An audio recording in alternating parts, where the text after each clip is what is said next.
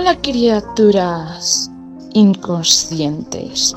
Bienvenidos una noche más a nuestros aposentos. La vida en otros planetas. Ese misterio que no terminamos de resolver. Hay quien cree en ella. Hay quien le parece una auténtica locura y hay quien directamente se dedica a investigar. Aunque haya planetas con vida extraterrestre, esta no tiene por qué estar compuesta por hombrecitos o monstruos, deseosos de sangre terrícola. Pero vuestro temor a ser invadidos por alienígenas es más fuerte que a vuestro razonamiento. Y desde siempre habéis sido muchos los ciudadanos que aseguran haber eh, sido abducidos por alienígenas. Así que así hablaremos del tema con nuestras criaturas del espacio que nos traen un invitado muy especial consigo. Así que ya llega Dark y preparados para ser abducidos en los aposentos de RJ, aquí en Sombras. Al final de la escalera. Adelante, valientes.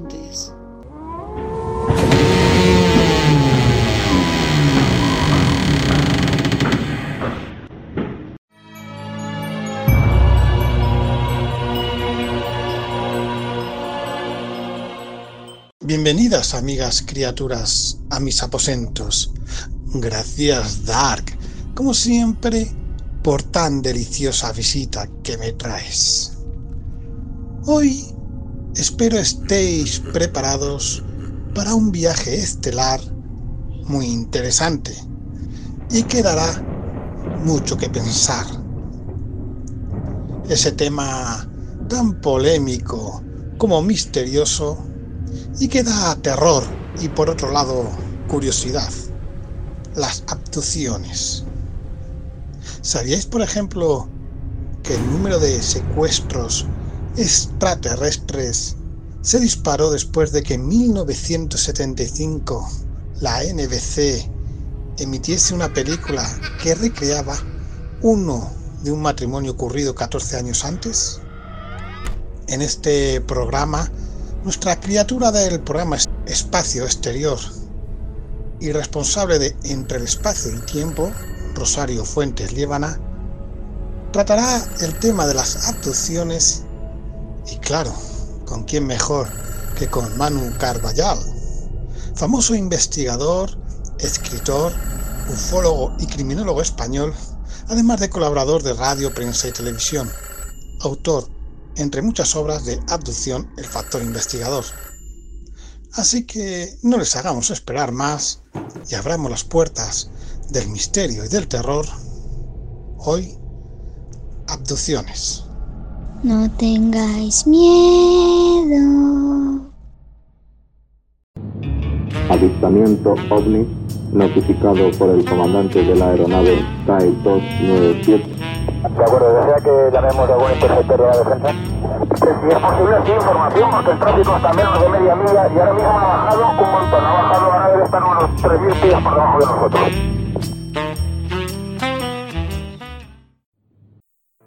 De tenerte de nuevo aquí entre el espacio-tiempo. El placer es todito mío. Vaya, pues no tienes tú nada que aportarnos, Manu. Bueno, vamos a hablar sobre las abducciones. ¿Qué es una abducción, Manu? Pues una abducción es una palabra que está registrada en el contexto criminológico, que es lo mío, que, es en mi campo, y que es un sinónimo, se utiliza como sinónimo de, sobre todo en, el inglés más que en el castellano, se usa como sinónimo de rapto o de, o de eh, secuestro. Igual que alien en el inglés, alien es un sinónimo de extranjero. Utilizamos como sinónimo de extraterrestre. Y es un matiz lingüístico y filológico. Entendernos, una abducción en el ámbito jurídico sería un rapto. Podríamos hablar de abducción de Ortega Lara, podríamos abducción de Miguel Ángel Blanco, porque secuestros de... Es algo que, que eh, sucede que tú no eres, no prestas tu voluntad para, para ello, ¿no? Es en contra de tu voluntad. Claro, esta, esta es la realidad objetiva en el ámbito jurídico, en el ámbito legal, en el ámbito del derecho, Sí. de la tecnología. Lo que ocurre es que precisamente por lo que te decía, que el inglés es diferente al castellano, a principios de los años 60 se produjo el caso de Barney Betty Hill, término abduced, abducción, un secuestro por extraterrestres. Y a un momento la palabra abducción eh, quedó incrustada con mucho peso en la fraseología ufológica como ser un sinónimo de un secuestro por parte de los tripulantes de un ovni. Así Sí, es sí. Como, como entendemos en el mundo hispanohablante las abducciones.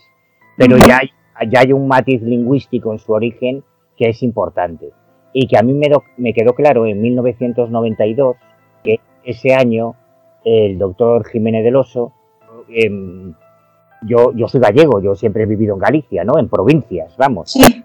Y, y cada vez que a mí me llamaba el director de una revista de estas especializadas desde Madrid, eh. Antonio Campoy, de, de Más Allá, o Enrique Vicente, de Año Cero, Jiménez del Oso, de entonces era Espacio y Tiempo, luego fue Enigmas, y me pedían que yo investigase un caso en concreto. Imagínate, para mí eso era, vamos, yo me cogía el primer autobús, me cogía el primer tren, a donde fuese, me daba igual. Con una ilusión, ¿verdad?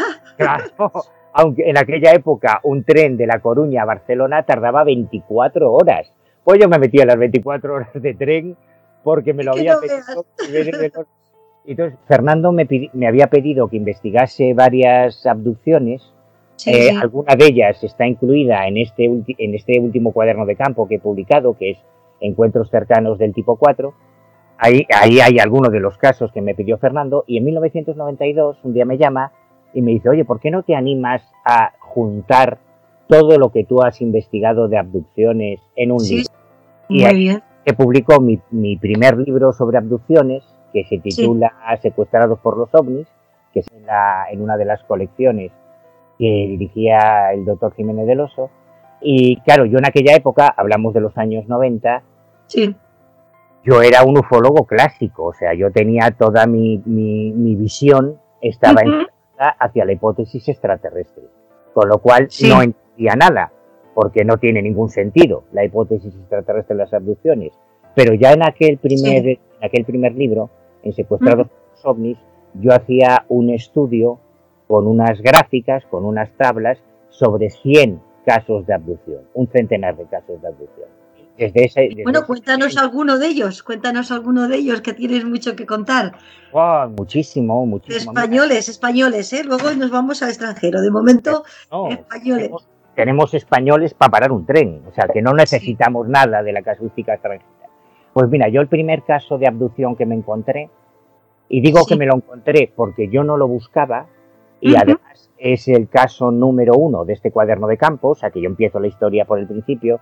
muy bien, muy bien. Hernando Martínez, un joven aprendiz de electricista de La Coruña que en 1986 él aseguraba haber tenido eso, un encuentro cercano del tipo 4. Los encuentros cercanos del tipo 4, Joseph Allen Heine, que es el padre de la ufología científica, él tipificó tres tipos de encuentros ovni, eh, que es lo que dio título la película Encuentros en la tercera fase, que es una mala Sí. traducción de lo que debería haber sido encuentros cercanos del tipo 3, que son aquellos Sí. en que el testigo observa el objeto a menos de 150 metros de distancia y reporta la presencia de humanoides, de tripulantes asociados a ese objeto no identificado.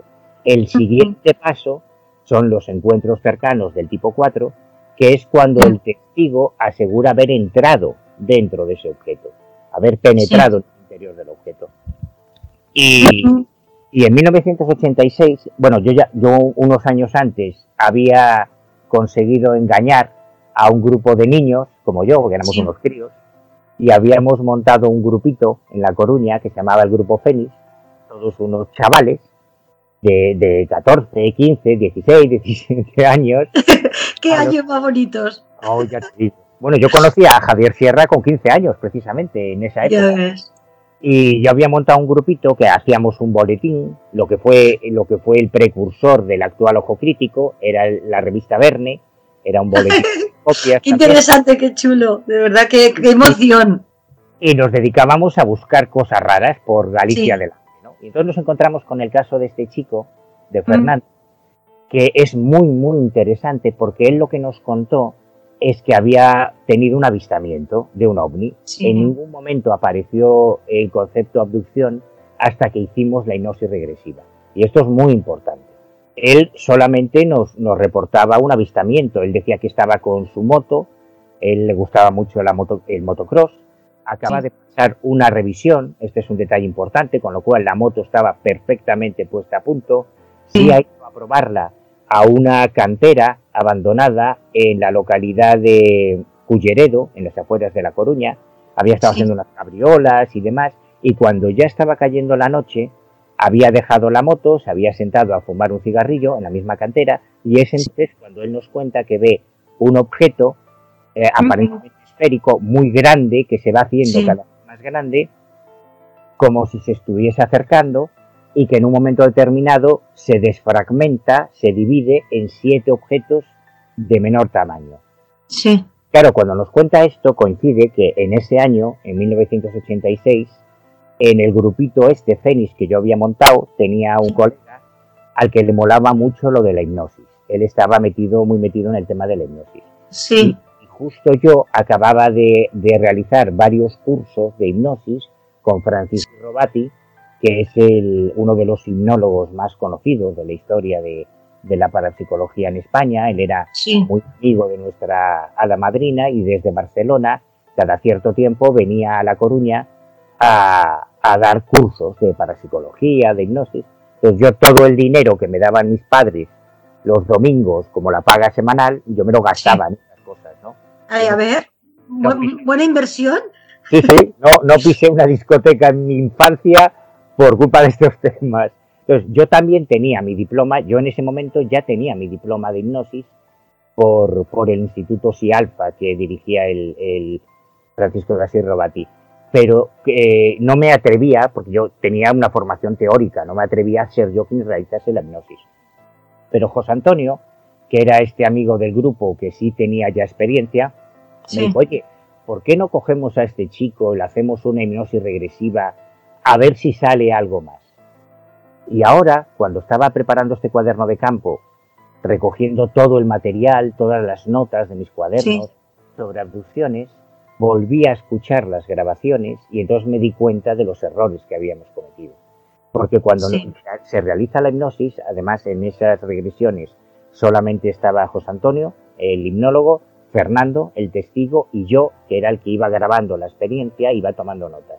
sí, sí. Y, y en un momento determinado, y esto es un detalle crucial y fundamental para entender este tema, sí. en un momento determinado, cuando Fernando describe que él ve una luz que se acerca y que se divide en siete luces más pequeñas, Sí, hasta ese momento nosotros podíamos considerar la posibilidad de que lo que él hubiese visto es la entrada en la atmósfera de algún asteroide, de algún meteorito, de algún bólido que se hubiese desfra- desfragmentado, que se hubiese partido por la Claro. en siete objetos más pequeños. Pero sí. entonces, José Antonio, yo sé que con la mejor intención, sin ningún ánimo de manipular, pero José Antonio le pregunta, ¿y cómo era la nave? Y al introducir la palabra nave, empieza la fabulación. Y a partir Sí. de ese momento, que es lo que ocurre en los casos de hipnosis regresiva, el testigo, por ese rapport que se crea entre el hipnólogo y el hipnotizado, lo que quiere Sí. es satisfacer al hipnólogo. Y empieza a hablar de nave. Y empieza a hablar de seres. Y entonces José Antonio introduce la palabra extraterrestres. ¿Y Sí. cómo son los extraterrestres? Y yo ahora me di cuenta que fuimos nosotros los que íbamos condicionando el testimonio de Fernando sin Sí. darnos.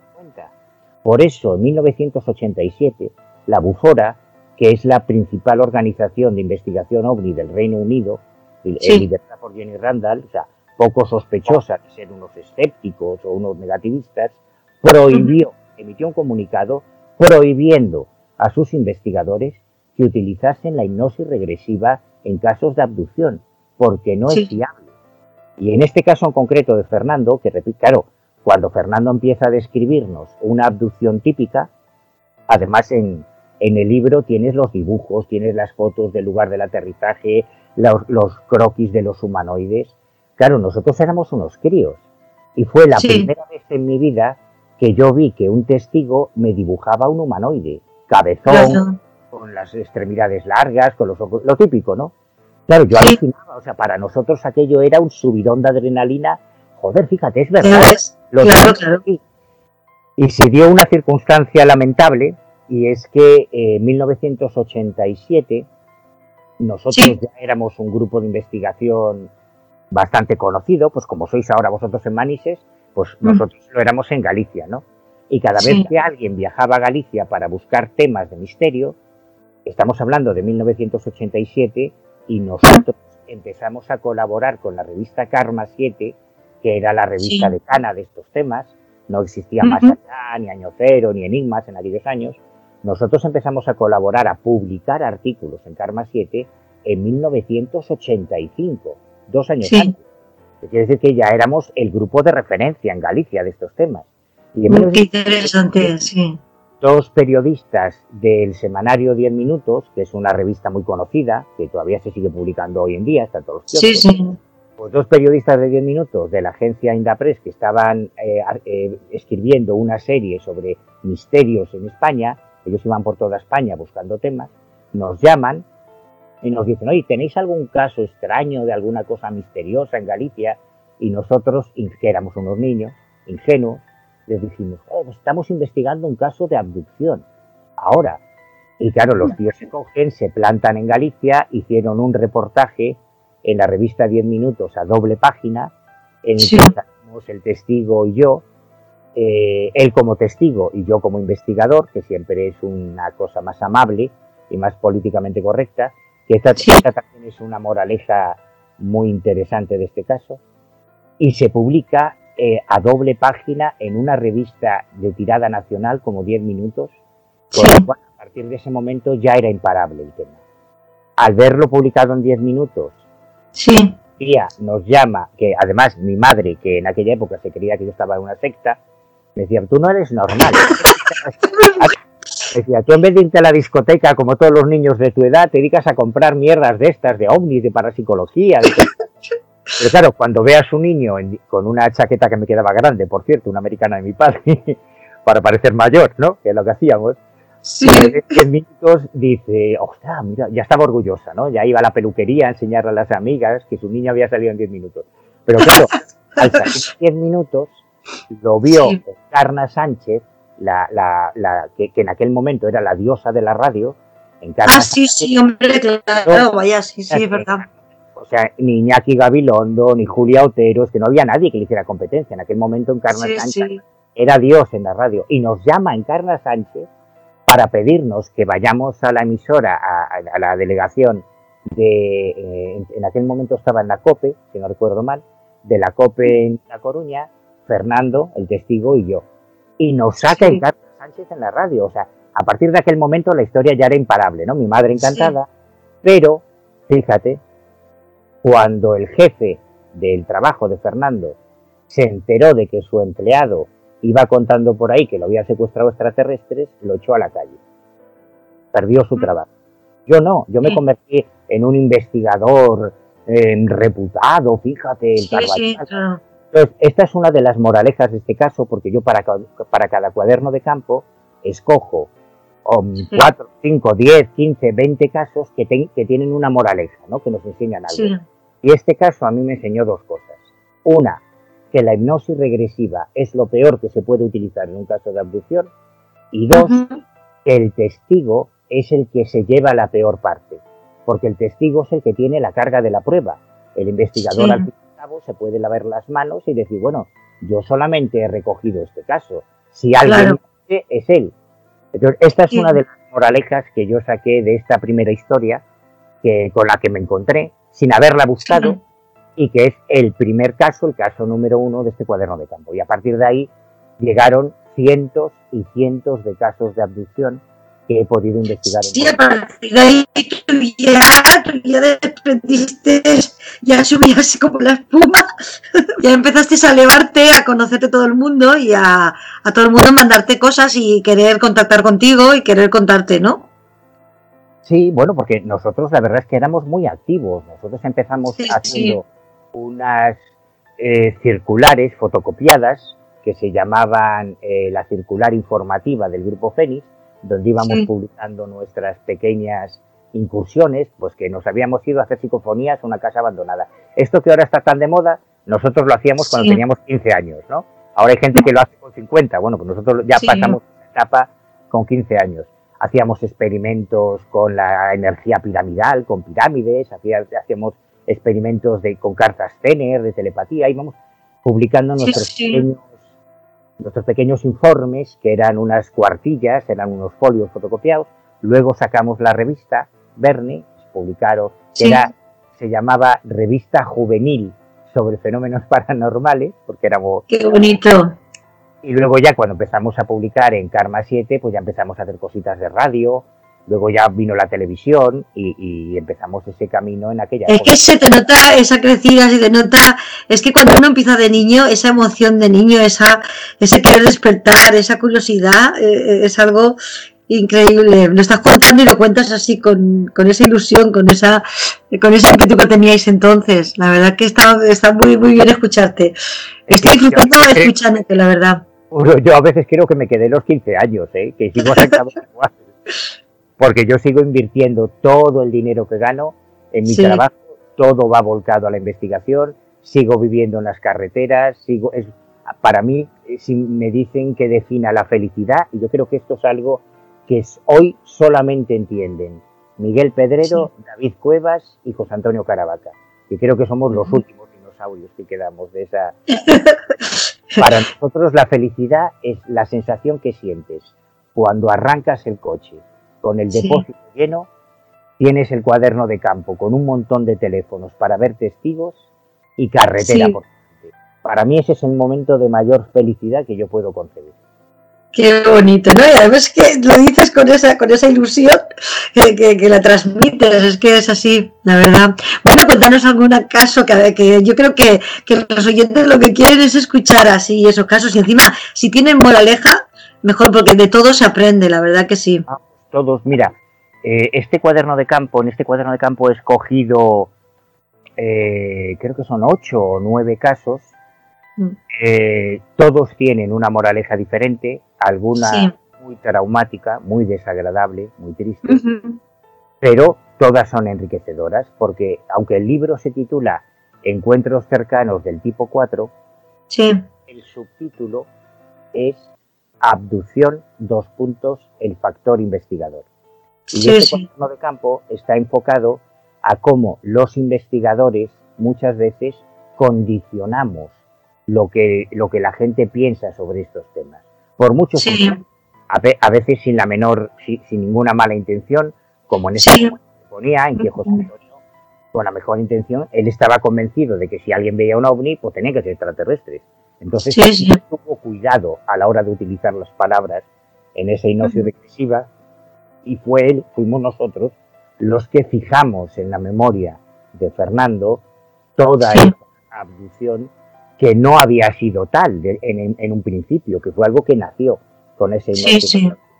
Luego eh, hay, hay otros casos muy Ujú. sorprendentes que son los de personajes famosos, porque al fin y al cabo Fernando era un- una persona anónima, era un chaval, un aprendiz de electricista de La Coruña, Sí, sí. que lo conocía, pero a lo largo de estos años yo me he encontrado con personas famosas que creían haber sido abducidas y que Sí, sido abducidas.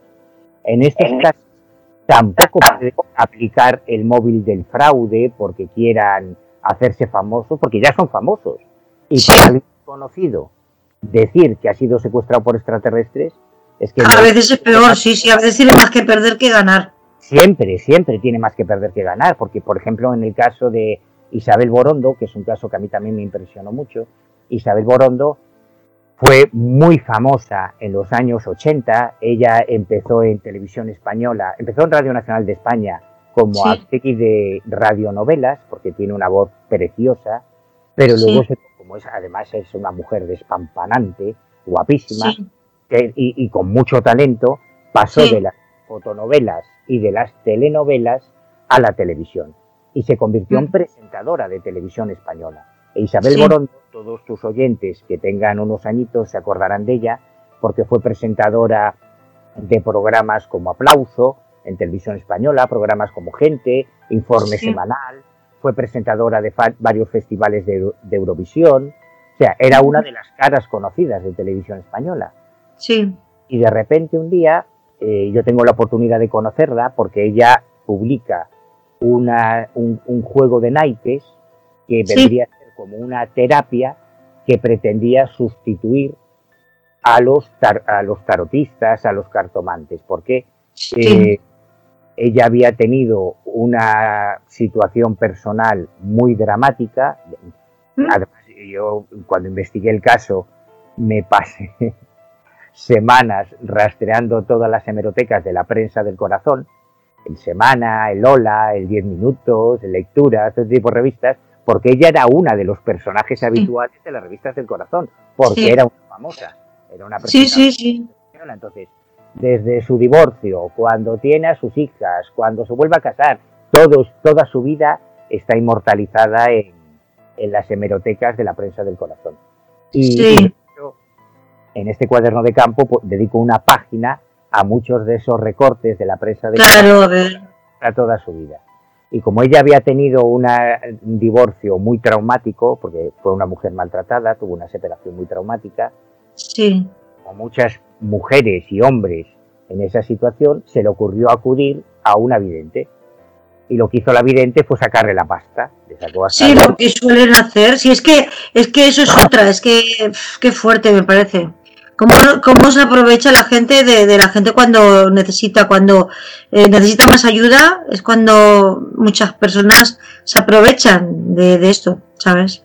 es sí. cuando eres más vulnerable y es más fácil Claro, sacarte la pasta. Bueno, pues eh, ella, a raíz de esa experiencia muy desagradable con una vidente, empezó a tener una serie de intuiciones, de percepciones, Sí. a- como a recibir una serie de informaciones, recordó Sí. una experiencia ovni, un encuentro cercano que había tenido con 16 años y eh, eh, eh, decide montar, inspirada por esas informaciones que recibía en su cabeza, un sí, sistema de cartas que se llaman las cartas blancas de Isabel Borondo, que Sí. fue eh, comercializado por la casa Fournier de naipes, que es la, la fábrica de naipes más importante de España. Claro, entonces es muy interesante. Yo, mira, de todo eso no, no tenía ni idea, o sea que eh, creo que es una gran. Sí, sí, Pues Dime. cuando se publica información de que Isabel Borondo, la famosa presentadora de televisión, saca sus cartas blancas, es cuando yo tengo conciencia del caso. Y como Sí. mencionaban un incidente ovni, pues allá me voy de cabeza a, a- a hablar A con ver. Sí. Y la verdad es que me convertí en una mosca cojonera de la pobre Isabel porque le estuve dando la paliza durante dos años, dos Sí. años acosando a la pobre presentadora. Como lo he bastante. Sí, sí, creo que le, creo que le caí simpático porque me, siempre me trató muy bien, ¿no? Hasta conseguir que me contase qué es lo que había detrás de esas cartas. Sí. Lo que había detrás es, en Mm. primera instancia, un avistamiento ovni que se produce cuando ella era prácticamente una niña, ella regresaba hacia las lagunas de Ruidera con Sí. su hermana y con el novio de su hermana a, a la casa de veraneo de los padres en plena noche por una carretera, lo típico, una carretera muy poco transitada y de repente ven una luz Sí. que les tiene encima del coche que pasa prácticamente rodando el capó del Sí. vehículo y que además ella tiene la amabilidad de dibujar en, en mi cuaderno de campo, está, está recogido también en este libro, el, el Sí. dibujo de cómo era ese objeto, ¿no? que les pasa muy por encima. Tienen una Sí. experiencia muy extraña, como de tiempo perdido, que es una, una cosa también muy habitual en este Sí. tipo de encuentros cercanos. Y muchos años después empiezan a, empieza a percibir información, a, a recibir eh, informaciones en su mente Sí. Ella no sabe de dónde vienen, que le dan mucho miedo. De hecho, me Sí. comentaba que durante mucho tiempo estuvo durmiendo con la luz encendida porque no se atrevía a apagar la luz en su dormitorio. Y entonces a Isabel Sí. se le ocurre la idea de acudir a un médico psiquiatra que ella conocía de los platós de televisión española, porque en aquella época era un personaje muy mediático, muy famoso, que se Sí. llamaba Fernando Jiménez del Oso. Entonces ella acude a Jiménez del Oso, Jiménez del Oso le explica que lo que puede estar viviendo es lo que nosotros denominamos en el ámbito de la oncología un contacto, que puede Sí. estar asociado a esa experiencia. Y entonces Isabel Borondo me cuenta, y no solo me cuenta, sino que llega a dibujarme en mi cuaderno de campo los dibujos también, y es la primera vez que se publican los dibujos Sí. de los humanoides, de los seres con los que Sí. teóricamente tuvo un contacto Isabel Borondo, están publicados en este cuaderno de campo y son unos seres muy atípicos, muy diferentes de toda la casuística convencional, pero que a mí me recuerdan a los humanoides de Kelly Hawkinsville, un caso clásico de encuentros cercanos en Estados Unidos, con unas Sí. orejas muy largas, muy protuberantes, una cosa súper extraña, ¿no? Una cosa muy rara. Sí. Claro, eh, en un caso como este, el investigador lo único que tiene es el testimonio del testigo, no hay más pruebas, no, no Claro.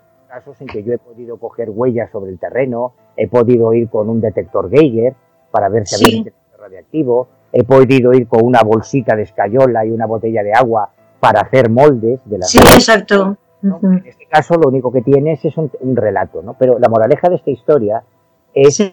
por qué alguien que ya lo tiene todo a Sí. nivel de fama y prestigio, que es una presentadora de televisión española, ¿por qué cojones Sí. se va a meter a complicarse la vida contando una historia de abducción? Hay otro caso. Pero realmente, realmente ella tenía la vida ya complicada, porque esto le estaba mm, molestando. Ella no sabía qué hacer con esto, no sabía la información, tenía miedo. Entonces, claro, eh, cuando ya descubre que, que es por esto, pues ella lo que quiere es, no sé, vencerlo de una manera u otra. Y su Claro, lucha, eh, yo creo que fue esa. Lo que quiero decir es que precisamente ese razonamiento es el que a ti te lleva a concluir que esta persona cree lo que dice, no te está mintiendo, porque hay otros casos en que Claro, claro. Hay, hay muchos abducidos, de hecho el último caso del libro es terrorífico, es una historia brutal y es uno de los Sí. casos de abducción más famosos de la historia de España, es el caso de Sí. abducción español con más repercusión internacional y la conclusión es precisamente muy, muy desalentadora. Bueno, conclusión no, el hecho, la, la prueba es muy, muy triste, ¿no? Pero en este Sí. tipo de casos, en que es un personaje famoso el que te, te dice que ha sido... Mira, otro caso que, que incluyo en este, en este cuaderno de campo es el de Eduardo Pons Prades. Eduardo Pons Prades es uno de los personajes más Sí. alucinantes en la historia de las abducciones en España. El, el- el caso de Isabel Borondo es el caso número 3 que incluyo en este cuaderno de campo y el Sí. caso número 4 es el protagonizado por Eduardo Pons Prades en los Pirineos franceses en 1981. Pero es que Eduardo Pons Prades es uno de los historiadores más prestigiosos de la literatura española. Eduardo Sí. Pons Prades es autor de un montón de libros sobre la guerra civil, sobre la Segunda Guerra Mundial, Sí, sí, sí. con, con la vida solucionada como historiador, pero que en los años 80 llega a, a la redacción de Planeta, de la editorial Planeta, que es la más importante de España. Editorial Planeta es la que estaba publicando sus libros sobre historia, porque Sí. nada, temas raros, ¿no? Porque además Pons Prades, cuando tú conoces su biografía, Pons Prades, si fuera americano, ya tendría una serie en Netflix. Porque Eduardo Seguro, seguramente. Absolutamente, ¿eh? Eduardo Prades, cuando estalla la guerra civil en España en el año 36, él con 17 años miente sobre su edad y se alista como voluntario y se va a hacer la guerra, a pegar tiros. Y estuvo Ya en ves. batallas históricas con los republicanos, eh, luchando, cayó prisionero, se tuvo que escapar, tuvo que irse a Francia.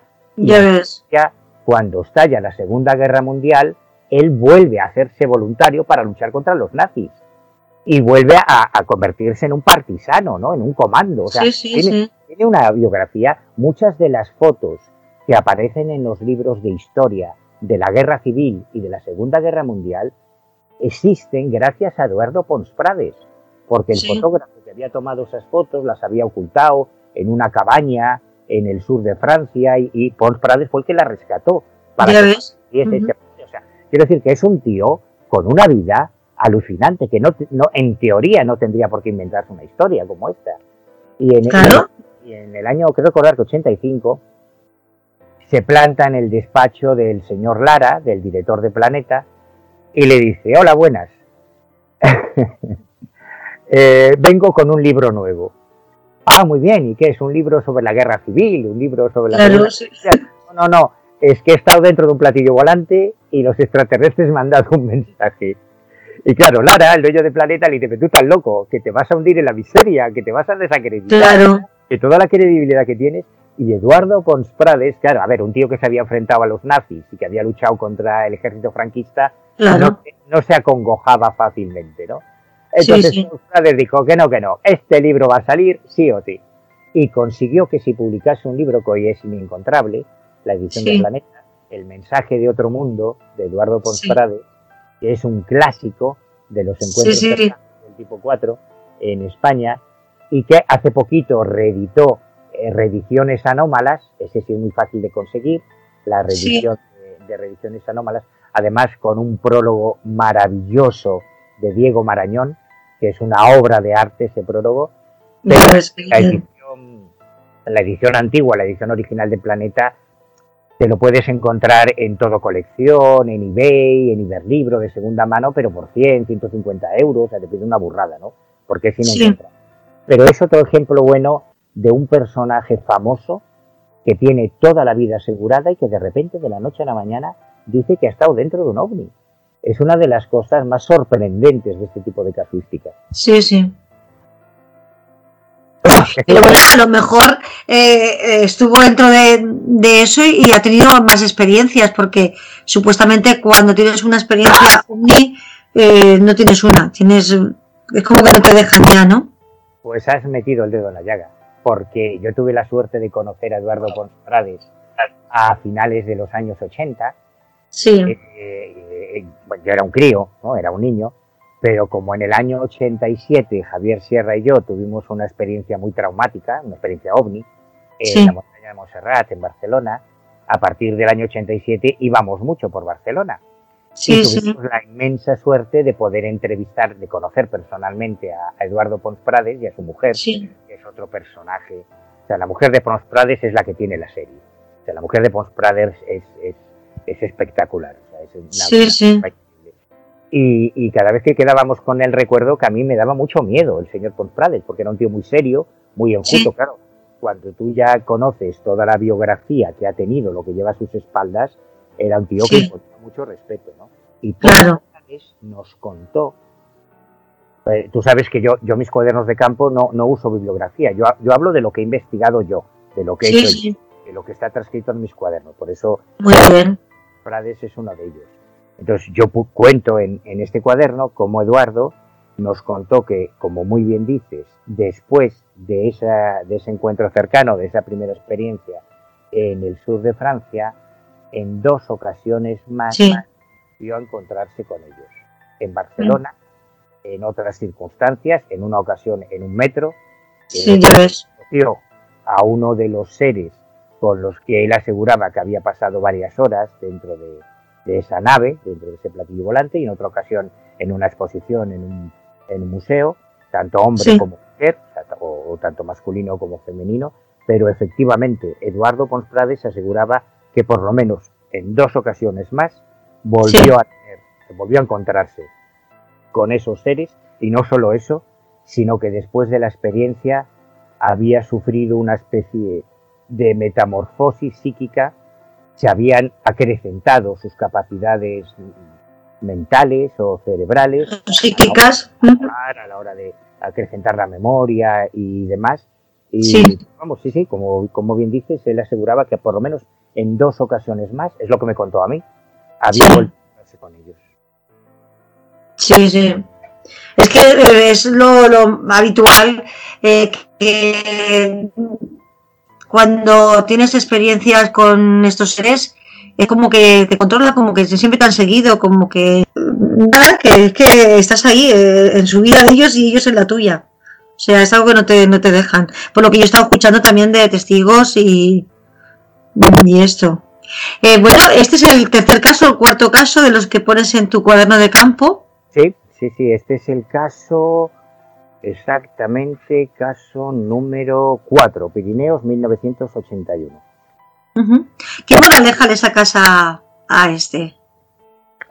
Pues eh, al igual que en el caso anterior, tiene que ver con este, este tipo de personajes cuando tú te enfrentas a un, a un caso de anomalía, como cuando te enfrentas a un crimen, cuando tú vas Sí. en... Yo vengo del mundo de la criminología, es, es Sí, mi- sí, también. Y cuando tú te eh, tienes que investigar un hecho, de, un hecho delictivo, lo primero que buscas es el móvil. ¿Cuál Sí, es el móvil? ¿Quién, gan- quién sale ganando con este Sí. delito? Eh, eh, yo procuro aplicar los principios de la criminología, de la investigación criminal, al mundo Sí. del misterio. Es mi, mi modus operandi, ¿no? Es mi, Muy bien. Siempre buscas un móvil. Y en este Claro. caso, eh, como en el caso de Isabel Borondo o en el de muchísimos otros, no, Sí. no, no consigues entender, porque la- lo- lo- el móvil de un fraude, cuando te enfrentas a un Mm. engaño, como luego veremos si quieres, que hay casos que lo son, hay dos Sí. móviles posibles, o la fama o el dinero. Son los dos Sí, móviles que gane pasta o que, o que se haga famoso. Cuando ya tiene todo el dinero que puede necesitar y ya tiene toda la fama del mundo, ¿qué móvil hay? Y además esto es algo que está pasando mucho. Mira, en el año 2009, hablamos ya pleno siglo XX, vamos a irnos a temas más actuales. En el Muy bien, muy bien. Miyuki Hatoyama, que es la mujer del primer ministro del Japón, lo que Sí. vendría a ser aquí nuestra reina doña Leticia, o sea, la jefa del. Estado, ¿no? la mujer de Sí, sí, sí. bueno, pues en 2009 ella publicó su biografía y en la que, en su, en su propia biografía, contaba que había sido abducida por extraterrestres 20 años antes. En el 2010, Sí. El presidente de la Federación Internacional de Ajedrez también escandalizó a la opinión pública al, al hacer unas declaraciones diciendo que el ajedrez era un juego que había sido inspirado por los extraterrestres y que él lo sabía porque había sido abducido. En el 2012, hace solo 8, 10 años, en el 2012 la productora, actriz y directora de Hollywood, Fran Drescher, que, que se hizo muy famosa por el papel de la criada, hizo unas Sí. declaraciones contando que siendo una estudiante de secundaria había sido abducida por extraterrestres y que le habían implantado, este tema de los implantes, es Sí, el chip. un, un objeto extraño en la mano. En el 2013, la estrella de la NBA, Baron David, que en. Estados Unidos, claro, en Estados Unidos los jugadores de baloncesto son como aquí Cristiano Ronaldo o, Sí, sí, o- claro, son súper famosos, sí. este superestrella de la NBA, de la Gran Liga Americana, Mm. eh, declaró que en un viaje en el que iba conduciendo desde Las Vegas a Los Ángeles, vio un ovni y fue abducido por unos Sí. extraterrestres. En el 2017, la candidata republicana al Congreso de los Estados Unidos. O sea, ya hablamos de una política que podría aspirar a ser presidenta de los Estados Unidos. Bettina Sí, Rodríguez. sí, es que es fuerte, sí, sí. Sí, sí, pues declaró que había sido abducida en cinco ocasiones. En Pues el quizás 2020. por eso fue aducida, porque estaba ahí, en el punto de mira, estaba está ahí haciendo una labor eh, grande en, en la humanidad. Hay podría dar un montón de ejemplos. Hace dos años, en el 2020, la, la- el futbolista del Boca Junior eh, argentino, en Argentina el fútbol no, no es un deporte, es una religión, más que aquí. Sí. Mira que aquí lo del fútbol es radical. Bueno, en Argentina Sí. es, es una religión. O sea, Maradona tiene una iglesia. Eh, está Sí, sí, sí. hay una, hay una religión, la religión maradoniana. Bueno, pues en el Boca Junior, que es uno de los equipos más legendarios de Argentina, eh, Guillermo Marino, uno de, que es como- digamos como Messi, Sí. pues uno de esos jugadores declaró que había sido abducido por extraterrestres. O sea, que no es una cosa que se circunscriba a gente anónima que pueda buscar fama o protagonismo, no, no. Sí, sí. Que coña. Sea, hay gente multimillonaria que ya no puede ganar más dinero, como un futbolista, Sí. un jugador de la NBA o una primera dama del Japón, Claro. haber sido abducidos. Entonces, en- ante este tipo de casos, lo único que nos queda a los investigadores como primer paso es reconocer que por lo menos ellos se lo creen, que están convencidos de que esa experiencia fue real. Claro, sí, O, sí. o, no, a la- o- o no lo haya sido. Pero que Sí, pero para la persona es real, es real y ya está, es lo que hay, sí. Claro, pues e- esa es la moraleja de este tipo de casos. Sí, sí. Sí, que no tiene nada que ganar, casi más que perder. Claro, Pero la verdad es que estos seres escogen a las personas a las que a las que quieren. Además, hay muchísimos abducidos, más de lo que pensamos.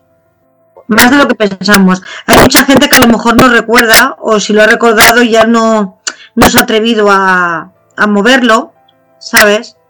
O sea, que hay- yo creo que hay muchas Próspera Muñoz y mucha gente así que han sido muy abducidas y, y luego pues no, no han tenido el valor o la forma de, de- de decirlo o no han querido por el que dirán, depende también de la época.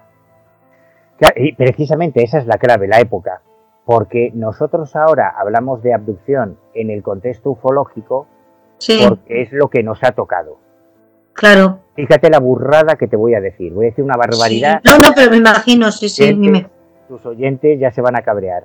Pero yo he llegado a la conclusión de que las abducciones no tienen nada que ver con el fenómeno. Es otra historia. Y esa es la tesis que yo mantengo en este libro. Porque Muy bien, muy bien. Dime, dime por qué piensas que no tiene nada que ver con el tema eh, ovni o el tema extraterrestre. Porque es que a lo mejor el, el tema ovni tampoco es extraterrestre. Evidentemente, por supuesto, no, no tiene nada que ver. Lo que ocurre es que todos somos producto de nuestra época. Nosotros venimos de una generación que nació en los años 50, 60, 70, que Sí. vivimos, mamamos la carrera espacial, los Sí. primeros pasitos de la NASA o de la Agencia Espacial Soviética en viajar al espacio y filtramos todas las experiencias extraordinarias desde ese tamiz cultural que es el que nos ha tocado vivir. Pero Sí. cuando tienes la suerte de viajar, de ir a otras culturas, en otros Claro. países, con otros sistemas de creencias, yo mi, mi revelación, mi piedra Sí. roseta para entender las abducciones, se produjo en África, en un país muy pequeñito que se llama Malawi, que está en el sur, es, eh, suroeste de, de África, que además es un país que está muy bien para esto porque no hay contaminación cultural prácticamente. Sí. Malawi no es como Kenia o como Zambia o como Zimbabue, que va el rey a matar elefantes, que tiene mucho turismo, que, hay, que Sí, puede sí. haber mucha influencia cultural, ¿no? Malawi es un país en el que nunca pasa nada. Malawi, ¿quién conoce a Malawi? A Malawi, si tú buscas en Google Noticias, a Malawi se, se empezó a hacerse conocido porque Madonna adoptó una niña, pero nada más, no, no hay nada Sí, más. Yo a Malawi fui a parar con una ONG que se llama Ayuda en Acción. Llevo mucho Sí. toda mi vida metido en el mundo de las ONGs. Y claro, cuando estábamos allí visitando los proyectos de desarrollo integral, yo lo que iba en, en mi tiempo libre era preguntando por si veían ovnis en, en África. Claro, claro. Bueno, y menuda zona para ver también, claro. No, no, es fantástica. La casuística africana es maravillosa. Te, te obliga a resetear tu mente, a, a Sí, olvidarte de todos los prejuicios, porque en Europa, en los Sí. años 70, 80, se puso muy de moda eh, la hipótesis psicosocial francesa, que Sí. pretende que todo esto de los extraterrestres, pues es un producto psicosocial debido a las películas y a la literatura de ciencia ficción de los Sí. años 50. Y es Pues, pero es que las películas de ciencia ficción a veces vienen por, por hechos que han pasado, o sea, que de la realidad. Claro, claro, pero lo que ellos, esta gente, pretende argumentar es que como nos podemos encontrar en películas de ciencia ficción y en literatura y en cómic de ciencia ficción de los años 50, Sí, sí. elementos que después describen los abducidos, pues para ellos está claro, ¿no? arreglado, pues ya está, pues esto es una cosa de que está Claro, claro. y de cine. Y una mierda como un piano. O sea, porque en África no hay literatura ni hay cómic de ciencia ficción. Y Claro. cuando estaba en África fue, fue muy, además, incluso en, en este cuaderno de campo yo reproduzco las páginas del cuaderno con el dibujo que me hicieron los, los negritos africanos, Sí. con la foto del negrito de lo que te voy a contar, que es que yo les preguntaba, oigan, ¿y ustedes aquí ven ovnis? Sí. Claro, se me quedaban mirando así como ovnis, ¿qué es eso de ovnis? Claro que será. Flying Saucer, ¿no? Claro, en, en África, en, en estas zonas con tan poco turismo, no hablan inglés ni francés, hablan chichegua, que es un dialecto Sí. suajili. Entonces yo tenía que usar traductores para poder preguntarle a los nativos si allí Sí, se sí. ovnis. Y claro, el problema, me decían los traductores, el problema es que en Chichegua no hay una palabra para extraterrestre. Eso no existe en nuestro idioma. Claro. Y fíjate qué interesante, ¿eh? Porque Ujú. aquí, cuando tocan los tambores en la selva y nadie les responde, creen que son los únicos habitantes del mundo, porque nadie responde a sus tambores. Es como Sí. lo que hacemos nosotros con el proyecto SETI, ¿no? Mandamos señales, nadie responde, pues somos Sí. los únicos. Pues esto a menor escala pasa en muchas de estas culturas antiguas, culturas primitivas, que si tocan los tambores en medio de la selva y nadie responde, coño, pues será que son los únicos habitantes del mundo. O sea, Vaya. no, no existe esa palabra extraterrestre. Entonces yo insistía, hombre, platillos volantes. Y me decía el traductor, pero ¿cómo van a volar los platillos? Los platillos son para comer. ¿Qué es eso de platillos volantes? Joder. O ovnis, ufos, alienígenas, no sé. Sí. Y al final, cuando le pregunto por luces en el cielo, por seres voladores, Sí. eh, y ahí se me cayeron los, los cataplines al suelo, Madre mía, qué guay. eh, me dice el, el- el negrito ahí que estaba entrevistando. Ah, claro, tú te refieres a los Beseni. Digo, ¿y, y eso qué cojones? Son los carros de brujas. Son los vehículos en los que se desplaza el espíritu de los antepasados por el cielo, que pueden Sí. secuestrar a gente. Digo, espera, espera, ¿y cómo son esos carros de brujas? Yo pensaba que me iba a dibujar un carromato, ¿no? Algún tipo. Y entonces recuerdo perfecto. Mira, se me ponen los pelos de punta cada vez que lo cuento. Uy, yo estoy entusiasmada con la historia. Este, este, este hombre, este negrazo, un negrazo enorme, era dentro de una chabola de estas de, de mimbre, de, de adobe, y me sale con una panera, con una cesta de mimbre, con la típica forma del platillo volante. Y me dice, estos son los carros de brujas.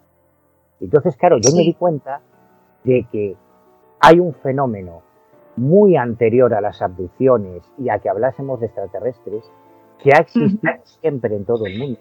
En el folclore, el animismo africano, ellos no hablan de extraterrestres. Ellos tienen un fenómeno que son el de los raptos por las brujas, que sigue, Sí. Yo he recogido casos el año pasado, el año pasado, Sí. en Zimbabue, casos de personas que aparecen de repente desnudas en medio de un sembrado y cuando acuden a socorrerlas, pero ¿qué ha pasado? ¿Qué hacen aquí?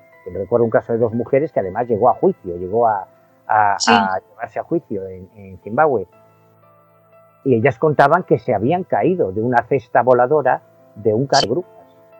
Ya ves. Entonces, ¿qué hacemos con esto? Les decimos, Ujú. mira, vosotros como sois unos negritos africanos, ignorantes y primitivos, estáis Sí. viendo extraterrestres y les llamáis carros de brujas. A lo mejor Claro. lo que nosotros estamos viviendo son el espíritu de los antepasados, pero nosotros le llamamos extraterrestres. Porque lo más extraordinario Sí. de que es la tesis que yo defiendo en este libro, es que cuando tú empiezas a profundizar en el mundo del chamanismo y de las religiones ancestrales, te encuentras que las abducciones han existido siempre, mucho antes de que naciese el fenómeno ovni, pero con otros nombres. Con- le- les llamábamos de otra manera. En Australia, por ejemplo, existen unas pinturas absolutamente alucinantes, alucinantes, que son los vivos retratos de los extraterrestres que nos dibujan los abducidos, pero que tienen 17.000 años de antigüedad. Ya ves. 17 Poco. años, los aborígenes australianos veían lo mismo que ven nuestros abducidos. Y no solo eso, sino que en las crónicas chamánicas, eh, no solo en Australia, sino también en América Latina, en Siberia, se describe el arrebato, el viaje al mundo de los espíritus, en que el aspirante a chamán es secuestrado, absorbido, ascendido a los cielos, donde se encuentra con los dioses, que llegaban a implantarle en el cuerpo cristales de cuarzo, que son Sí. los, los implantes de los que hablan los abducidos hoy en día. ¿no? Que la experiencia de la abducción no tiene nada que ver con los platillos volantes ni con los ovnis, es muchísimo más antigua y tiene que ver con esos estados alterados de conciencia.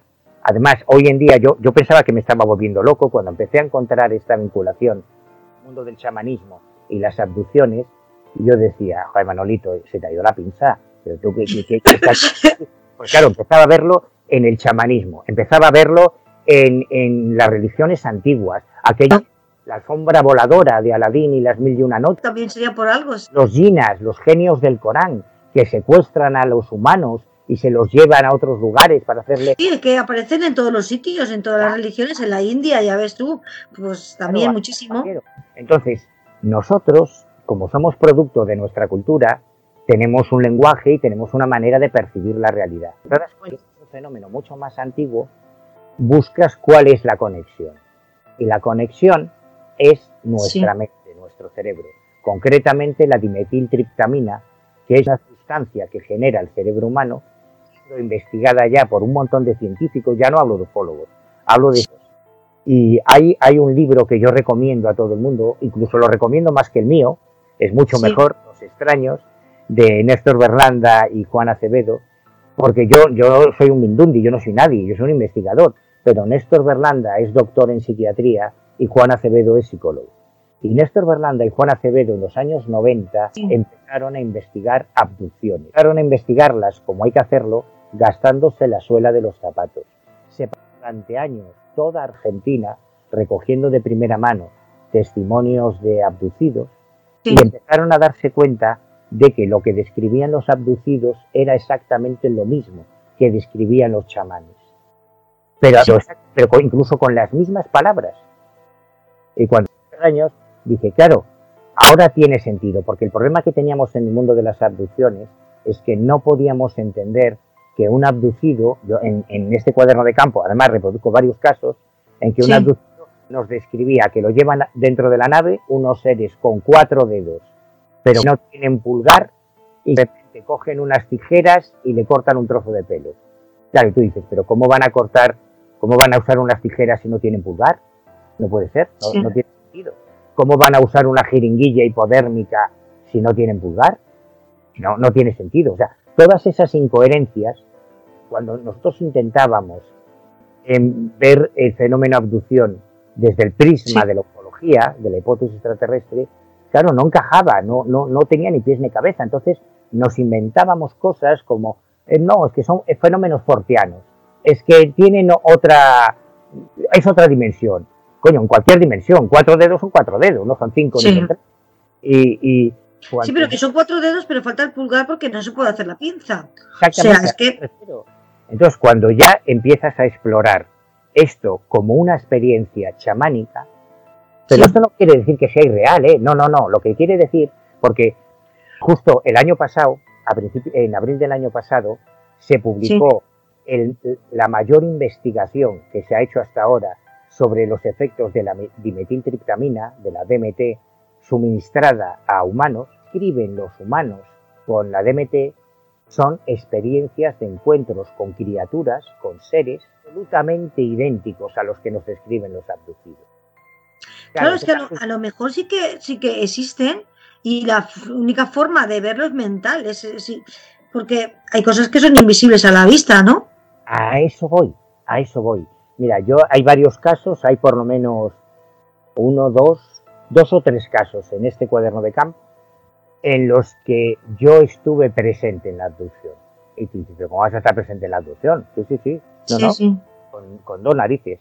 Porque a partir de los años 80 cambió el paradigma en el fenómeno abducción en 1985, cuando se publicaron en Estados Unidos los libros intrusos de Wood Hopkins y Communion de Weddell Strieber. Lo que antes era eh, el perfil que tenían las abducciones, el perfil típico hasta esa época, eh, fue, esto fue un trabajo que hizo eh, Afrodite Lamar, muy interesante. La, la abducción típica era protagonizada por un testigo que conducía de noche por una carretera poco transitada que se encontraba quieto y que era conducido al interior de- del aparato. Publicaron, cuando se publicaron estos libros, nació la figura del visitante de dormitorio, que ya ha existido siempre, pero que a Sí. partir de mediados de los 80 se asumió. al fenómeno. A, a esto también, sí, sí, se sumó. Claro, y muchos testigos que nos habían contado una abducción típica, luego aseguraban que habían vuelto a ser visitados por esos seres en sus propios dormitorios. Eso era Sí. terrorífico, ¿no? Porque es el, el lugar más íntimo que tenemos. Y te lo invaden. Claro. Entonces, cuando a mí un abducido me decía que lo estaban volviendo a visitar los seres en su dormitorio, pues yo que soy muy burro, decía, pues me vas a perdonar, pero yo me voy para tu casa a hacer guardia. Yo he estado, te doy mi palabra, yo he estado haciendo guardia, esto es una cosa muy surrealista que supongo que a mucha gente le hará reír, pero es la verdad. Yo bueno, es que eres investigador, tendrías que saberlo. Claro. claro yo he llegado a estar haciendo guardia en, casa, en casa de abducidos, esperando a que vinieran los seres. Entonces era una situación como muy rocambolesca, ¿no? imagínate el matrimonio durmiendo en su cama y yo en la puerta del dormitorio esperando a que viniesen los marcianos toda la noche. Sí, sí. Y, y, y casos muy interesantes, porque por la mañana ellos se levantaban con marcas, con heridas, con cicatrices, con pequeñas cicatrices, y aseguraban que habían sido eh, hechas por los seres que les visitaban. Eran reales, no eran tridimensionales porque yo estaba allí y allí no pasó nadie, ¿no? Y eso me pasó en, en, un caso en León, me pasó en un caso en las Palmas de Gran Canaria, en otro caso en Barcelona, que cuento en, en el libro, ¿no? Es como muy alucinante. Entonces yo ya sé que estamos hablando de algo que no se mueve en nuestro marco tridimensional. Claro, es algo distinto. Exacto, por eso te decía antes que es algo diferente al fenómeno ovni. El fenómeno ovni aparece en radares, el fenómeno ovni deja huellas, el fenómeno ovni eh, es fotografiable, es filmable. Las abducciones no. No hay ni una abducción en que tengamos la foto de marciano, ni que tengamos sus huellas. Estamos hablando de un fenómeno diferente que tiene que ver con algo que se produce en una dimensión que es nuestro, no es nuestro mundo tridimensional, es sí es muy difícil de explicar en tan poquito tiempo. Por eso este cuaderno de campo, bueno, cada, cuaderno de campo es más largo, es más grueso que los anteriores, ¿no? Pero este tiene que ser más grueso porque hay que... ya te vale. Pero lo, realmente interesante, como te decía, es que el año pasado se publicó la mayor investigación que se ha hecho sobre DMT sí. a nivel científico, a nivel universitario, a nivel académico, y los resultados que arroja esta investigación, yo cuando la leí, de verdad se me puso el pelo de punta porque coincidía con los estudios que yo había hecho en 1992. Ya ves, qué interesante. Claro, entonces fue como, como reafirmarme. Claro, claro. Estoy loco, no, no estoy alucinando cuando creo que hay que llevar por aquí el tema. Porque estamos hablando de un fenómeno universal que lleva produciéndose desde el principio de la historia y que no, no, se ha vinculado al tema ovni hasta 1961, con el caso de Barney Betty Hill pero ya existía mucho antes.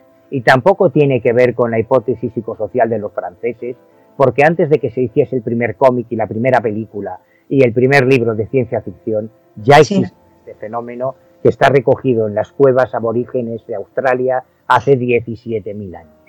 Ya ves. Es un tema muy diferente. Por lo tanto, mi conclusión es que hay que cambiar la mirada, tenemos que cambiar el punto de vista y cuando cambiamos el enfoque sobre este tema, por fin todo, todas las piezas encajan y todo empieza a tener. Bueno, cuéntanos más, cuéntanos más. ¿Qué han averiguado? ¿Qué, ha sido lo que han sacado de todo esto? Bueno, hay varios, eh, hay varios investigadores que han comenzado a hacer experimentos con viajes de DMT inducidos y repetidos. Sí. Y lo, lo, más alucinante de esta historia, y aquí ya entramos en un terreno realmente vertiginoso es que algunos antropólogos, algunos biólogos, algunos médicos, algunos científicos que se han inoculado a sí mismos la DMT, describen su encuentro con estas criaturas, con estos seres, cómo se comunican con ellos y la sensación que tienen estos científicos, estamos hablando de científicos, ¿eh? no, no de, de brujo del Amazonas que no sabe leer. No, no, gente más cualificada, gente, vamos, que ha estudiado para el, tema. Sí. Han estudiado. Pues ellos describían que la sensación que tenían, y es lo mismo que se arroja en el mayor porcentaje estadístico del último estudio que se ha publicado, la sensación que tenían es que aquellos seres eran reales, que no eran fruto de un delirio ni de una alucinación a causa de una sustancia psicotrópica. lo importante de esto es que la DMT es una de las sustancias eh, que forma parte de algunas de las plantas chamánicas, de algunas, como la ayahuasca, por ejemplo, que utilizan lo que explica por qué los chamanes describen lo mismo. Porque no solo eso, sino que la DMT es una sustancia que de forma endógena genera nuestro propio cerebro en ciertas situaciones y que puede justificar cosas como las FM, cosas como los viajes astrales, bueno, toda Sí, una sí. serie de, de experiencias. Claro, tú date, date cuenta de que el cerebro también segrega muchas hormonas, ¿no? Claro, Y si toma esas sustancias, a lo mejor activan ciertas partes del cerebro, porque el cerebro, claro, como tú bien sabes, eh, utilizamos muy poquito de, de todo el poder que tiene el cerebro, ¿no? sí, sobre todo los políticos, esos utilizan bastante menos. Sí, sí, bueno, últimamente cada vez menos.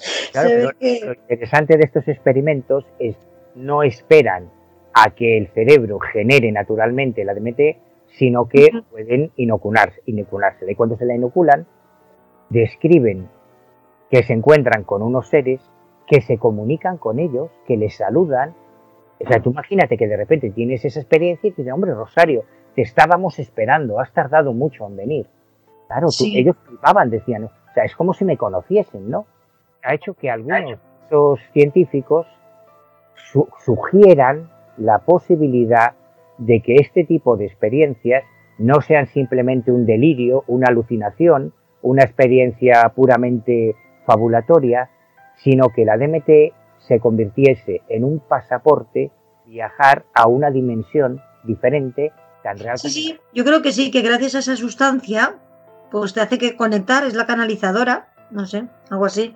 Claro, ¿Verdad? eh, aquí ya tenemos que cambiar todo el registro. O sea, no, no, no estamos hablando de naves metálicas de chapa que vengan, que cojan a una persona y se la lleven y le metan un implante y le hagan perrerías. Estamos hablando de algo diferente. Estamos hablando de que no son ellos los que vienen, sino que somos nosotros los que vamos a ese lugar. O, o- o que llegamos a un punto de encuentro entre ambos mundos, suponiendo Sí. que sea así, ¿no? Que no lo sabemos. Pero desde luego se abre una vía de investigación totalmente diferente, razonable, a mi juicio, porque Sí. explica todas las experiencias que se dan fuera del contexto ovni, que se dan en otros contextos diferentes. Y es un cambio de lectura absolutamente radical, o sea, es un cambio de paradigma total. De hecho, toda la, la evolución actual que está viviendo la ufología en los últimos años, incluso la ufología española, las nuevas alternativas que se están presentando desde la hipótesis de la conciencia global de Pedrero o la hipótesis de la distorsión de, de José Antonio Caravaca, Sí, sí, ambos eh, investigadores de verdad, de los sí, que luego.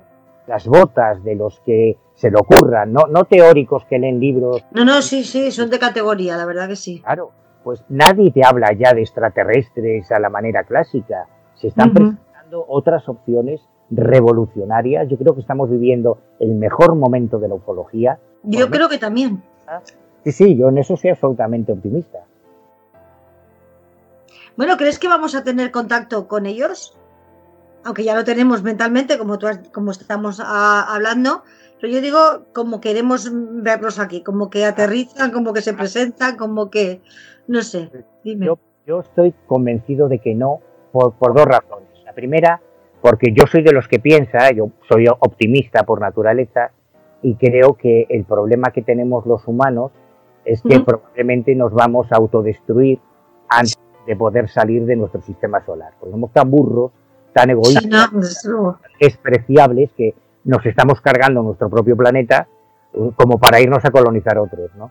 Civilización extraterrestre hubiese conseguido llegar al, al- al grado de desarrollo tecnológico tan extraordinario que se necesita para superar la velocidad de la luz, que es algo que no, no podemos ni imaginar. Posibles, Todos nuestros sistemas de propulsión son terriblemente primitivos, ¿no? Hemos conseguido llegar hasta la Luna, que está aquí. Sí, quizás es nuestra forma de, de medir, nuestra forma eh, que nos falta eh, aprender otras cosas, otros sistemas, otras técnicas, otras formas que no a lo mejor no hemos aprendido.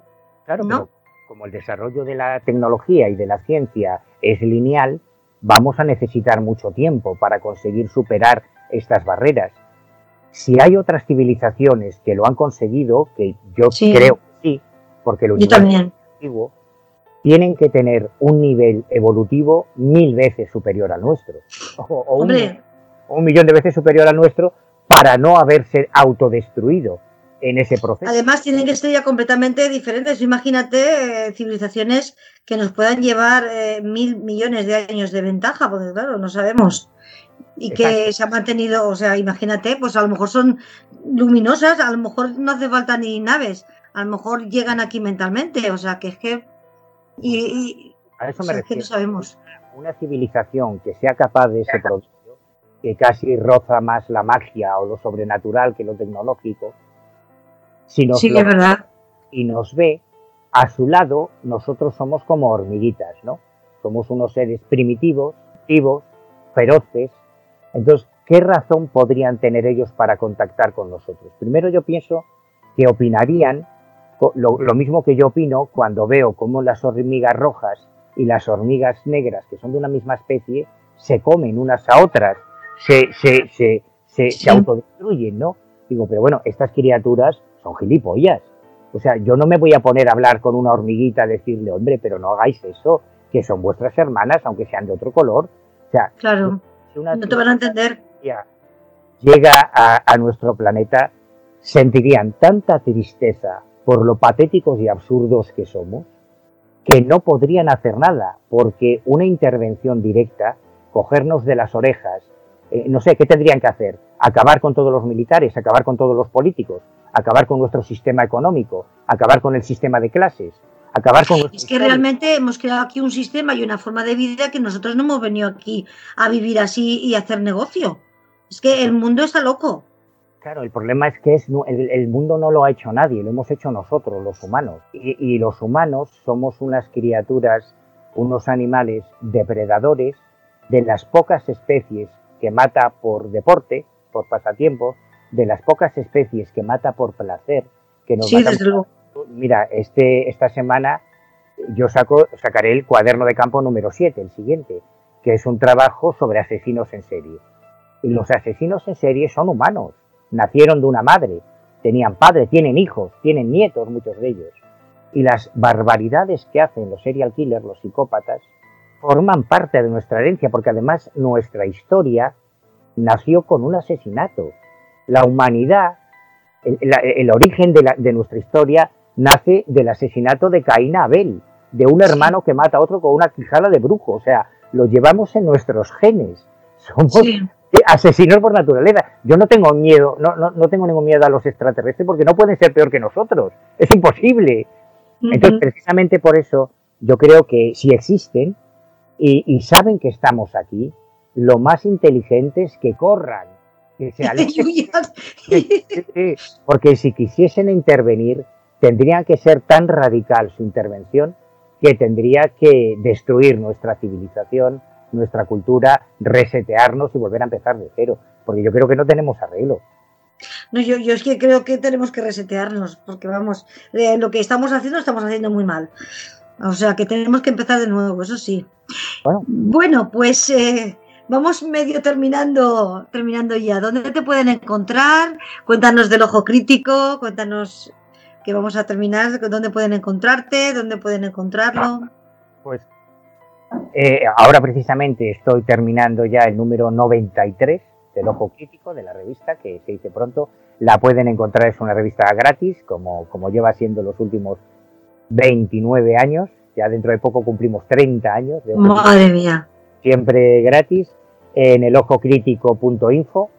Ahí, ahí se pueden descargar la revista y, y dentro de unos días, con un poquito de suerte, ya estará el número 93. Bueno, yo- que sepan que yo también a veces la cojo de tu muro y la pongo en Asociación de Ufología de Manises.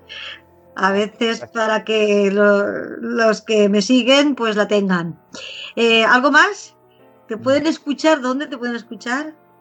Bueno, pues yo lo- los domingos suelo estar en La Rosa de los Vientos, en Onda Cero, en la tertulia Zona Cero, y, y luego cuando alguien como tú amablemente me invita a su programa, pues esporádicamente en otro programa. Pues yo súper encantada, emocionada de hablar contigo y eh, bueno, pues yo quiero invitarte, invitarte, invitarte, que tienes mucho que escribir, mucho que aportar y mucho que ofrecer a nuestra humanidad.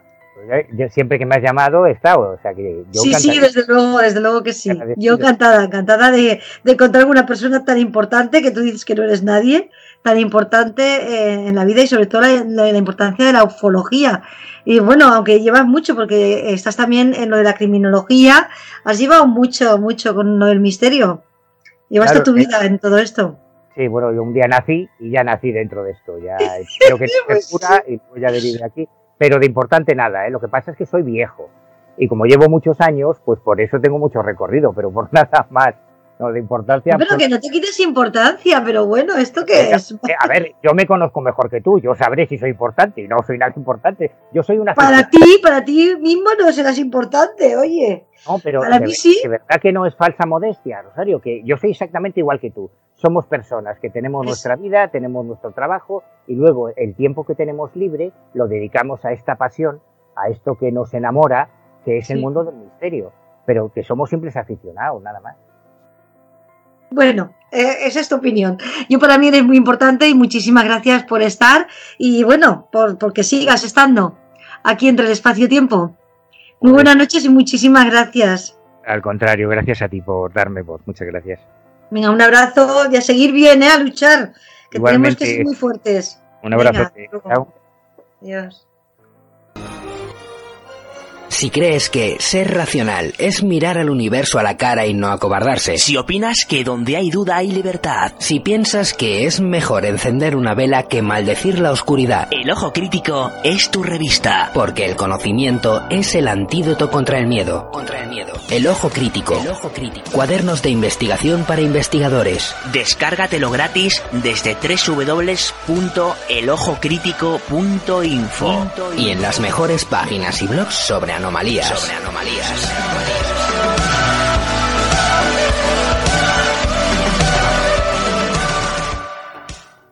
Omnis, Diccionario Ufológico.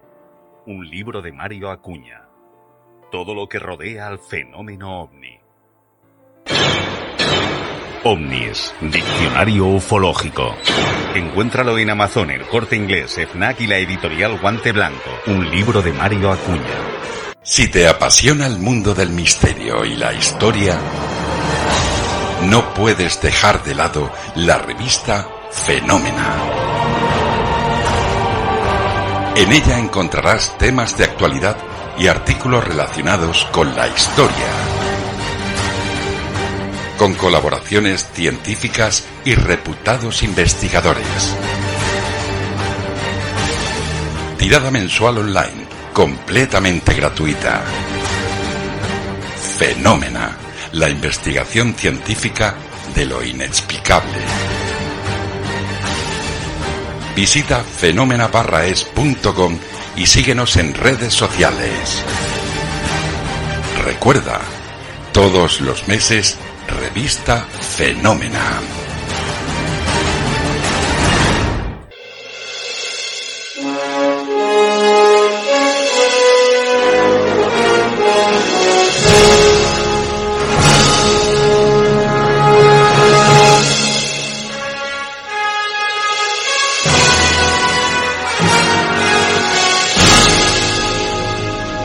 Te apasiona el mundo del misterio, ciencia y tecnología, no dejes de escuchar Entre el espacio-tiempo, programa en el que se habla de estos temas tan apasionantes como ovnis, psicofonías, hallazgos, estudios e investigaciones de todos estos misterios y mucho más. Ya sabes, escúchanos Entre el espacio-tiempo, todos los jueves a partir de las 21 horas en Ivos. También puedes escucharnos a tra- través de otras plataformas como Edenes, la Red del Misterio, El Mundo Insólito Radio. Ya sabes, tu espacio, tu tiempo, tu programa. Y no te olvides que puedes eh, comentar, sugerir y participar en nuestro correo asociación ufología manises@gmail.com.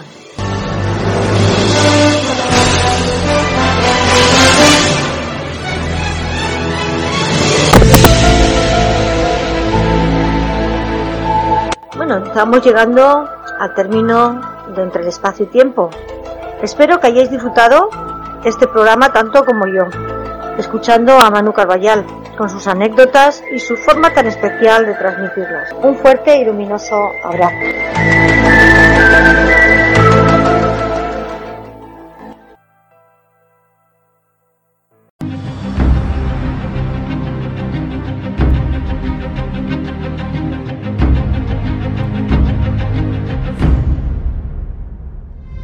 Un lujo escuchar a dos monstruos de este mundo del misterio y la ufología. Por un lado a nuestra criatura del espacio, Rosario Fuentes, de la Asociación Ufológica Manises, del programa Espacio Exterior y Entre el Espacio y el Tiempo, y de este gran escritor, investigador y referencia para muchos en este mundo, como es Manu Carballal. Un verdadero placer haberos escuchado a los dos. Espero que vosotros hayáis disfrutado como lo he hecho yo de esta charla tan amena como interesante. Siempre habrá un debate sobre si los extraterrestres nos visitan con ansiduidad. Es inevitable, pero dudar de que tiene que haber más vida fuera de nosotros es de ser un poco egocéntricos. Otra cuestión, si esa vida nos visita y raptan. Eso es un debate muy interesante como hemos estado escuchando y siempre lo será. ¿Por qué no ser cobayas de alguna civilización más avanzada que la nuestra? Como hacemos nosotros con especies inferiores, ¿no? Aquí lo dejo. Nosotros ya cerramos nuestros aposentos, preparamos más pesadillas para vosotros que espero por lo menos esta de aquí os haya dejado pensar un poco. Nos vemos en una semana. Os consejo que visitéis nuestro canal de YouTube de Sombras al final de la escalera y el de nuestra criatura Dark, Terror y Misterio con Dark, donde veréis más noticias muy interesantes. Y eso sí, recordar, nosotros os damos la información. Creer, creer o no creer depende de vosotros. Hasta las próximas criaturas.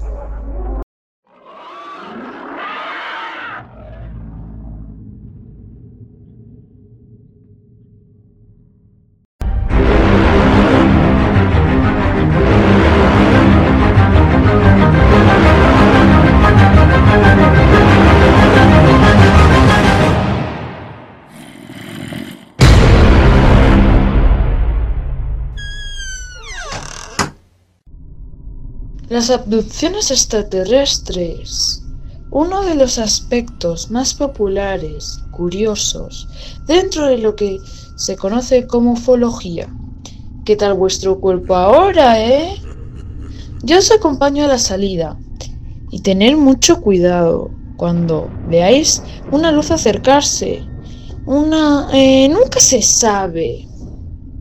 Porque... ¿Estáis seguros de estar solos?